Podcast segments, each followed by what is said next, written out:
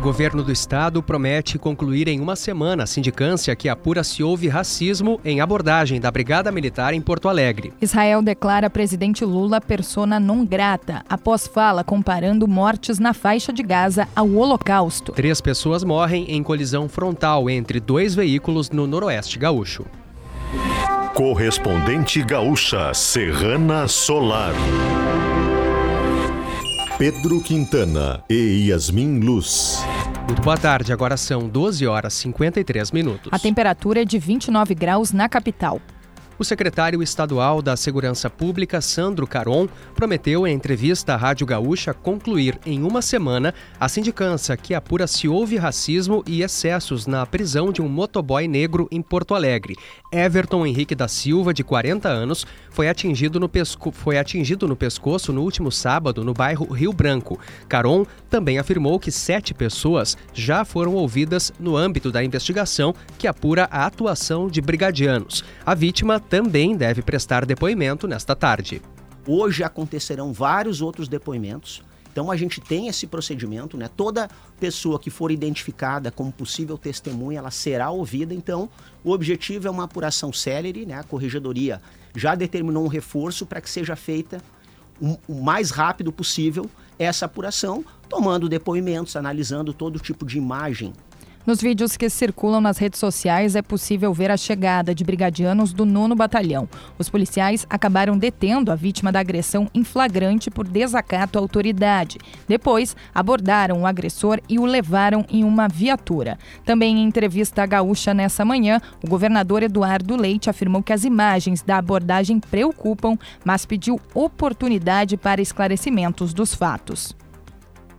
É claro que as imagens geram uma impressão muito negativa da forma como a abordagem tenha sido feita, mas há que se dar a oportunidade de esclarecimento.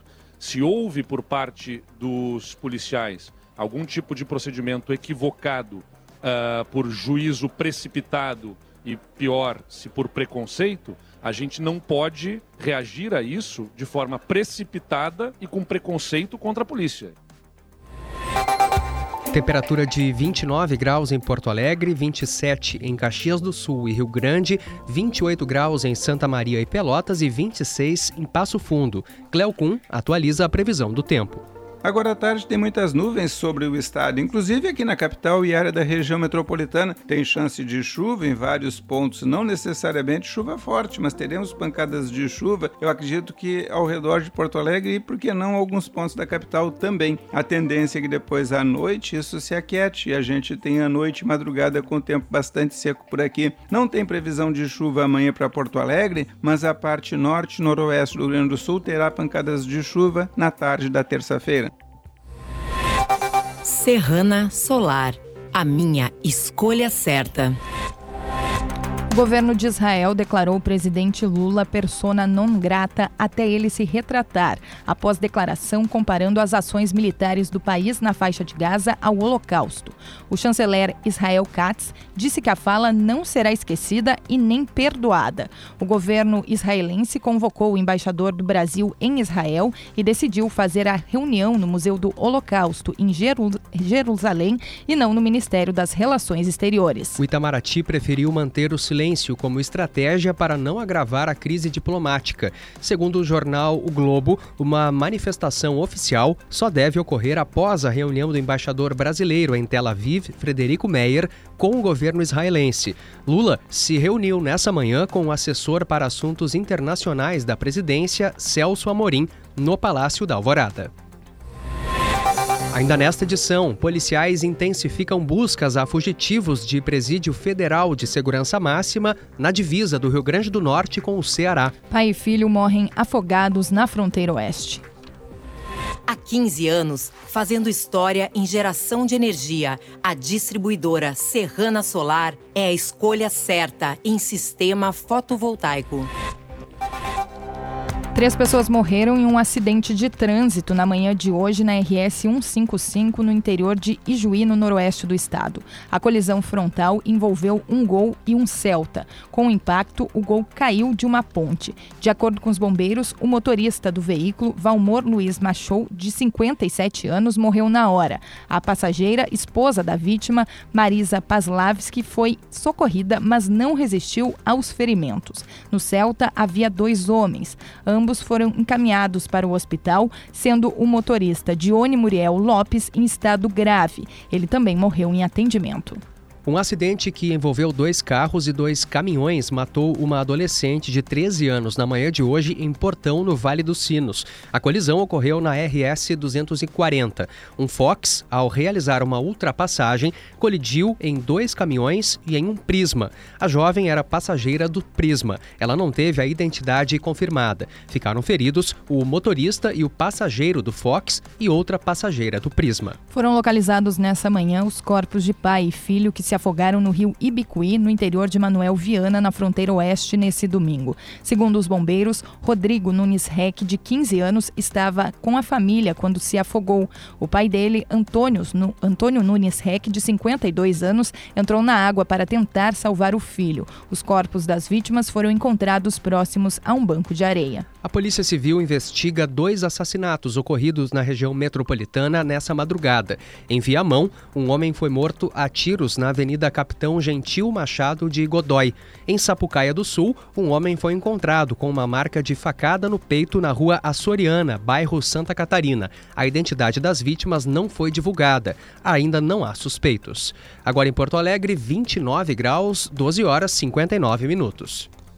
Serviço. Moradores de alguns bairros de Cachoeirinha enfrentam falta de água desde a noite passada. Conforme a Corsa Egeia, o motivo foi o rompimento de uma adutora no bairro Vista Alegre. A concessionária informou que o vazamento foi consertado ontem, mas mesmo assim ainda há instabilidade no abastecimento.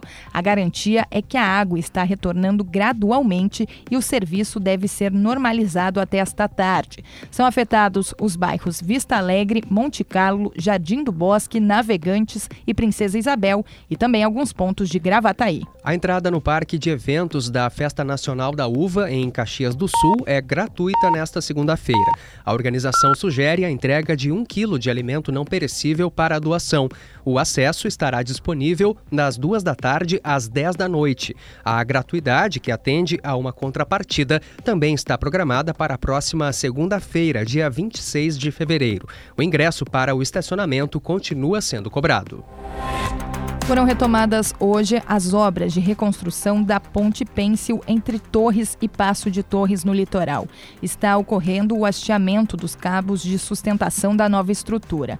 Por isso, a navegação na área da ponte sobre o rio Mampituba está bloqueada. A previsão é que o trabalho siga no mínimo até quarta-feira. A reconstrução da Ponte Pêncil tem um custo estimado de 2 milhões de reais e prazo final de execução até 6 de abril. Amanhã, a queda da estrutura completa completa um ano. O incidente deixou dezenas de feridos e causou a morte de um jovem de 20 anos. Em instantes, Polícia Federal intima Bolsonaro a depor sobre tentativa de golpe de Estado. As forças de segurança ampliaram para a região de Baraúna, cidade na divisa com o Ceará, as buscas aos dois fugitivos da Penitenciária Federal de Mossoró, no Rio Grande do Norte. Esse é o sexto dia de operação que procura Rogério Mendonça e Davidson Nascimento e mobiliza 500 agentes. A fuga aconteceu na última quarta-feira e é a primeira registrada na história do Sistema Penitenciário Federal de Segurança Máxima. Os criminosos foram vistos pela última vez na noite de sexta-feira, quando invadiram uma casa, fizeram os moradores de reféns, jantaram e fugiram levando dois celulares, comida e água. A Polícia Federal intimou o ex-presidente Jair Bolsonaro a prestar depoimento no âmbito da investigação que apura a tentativa de golpe envolvendo membros do governo e militares. A previsão é que o depoimento ocorra na próxima quinta-feira. A Polícia Federal descobriu, entre outros elementos, vídeo de reunião em que Bolsonaro diz a ministros que não podem esperar o resultado da eleição para agir. Defesa, no entanto, diz que o ex-presidente nunca pensou em golpe. Em entrevista ao programa Gaúcha Atualidade, autoridade nessa manhã, o advogado do tenente-coronel Mauro Cid, César Bittencourt, negou que o cliente tenha omitido propositalmente à Polícia Federal a existência da gravação de uma reunião anterior às eleições de 2022, que veio à tona na semana passada. O vídeo é uma das peças que embasaram a operação policial realizada no último dia 8 e que foi encontrado em computador do ex-ajudante de ordens de Bolsonaro. Eu não acredito que o computador do Cid tenha ser encontrado na casa dele agora. Eu acho que o computador do Cid foi encontrado lá quando eles fizeram a limpa. Eles vasculharam e tiraram tudo da casa. Limparam a casa. E a polícia faz assim. E não tem nada. Aliás, o Cid nem estava em casa que a polícia esteve lá. Então ele não entregou nada. A polícia pegou. Pegou o que quis, o que pôde, o que viu, o que encontrou. Então, vocês não tem nada para esconder. Não tem nada para esconder. O que tinha para falar, ele falou. Acho que falou até demais. Falou tudo que sabia. Perguntou, respondeu. O advogado de Mauro Cid garantiu que até ler a publicação na imprensa não tinha conhecimento sobre o vídeo e considera que o seu cliente não é obrigado a entregar provas sobre as acusações que fez nos depoimentos. Serrana Solar, a minha escolha certa. Você encontra o correspondente gaúcha Serrana Solar na íntegra em GZH. A próxima edição será às 18 horas e 50 minutos. Boa tarde.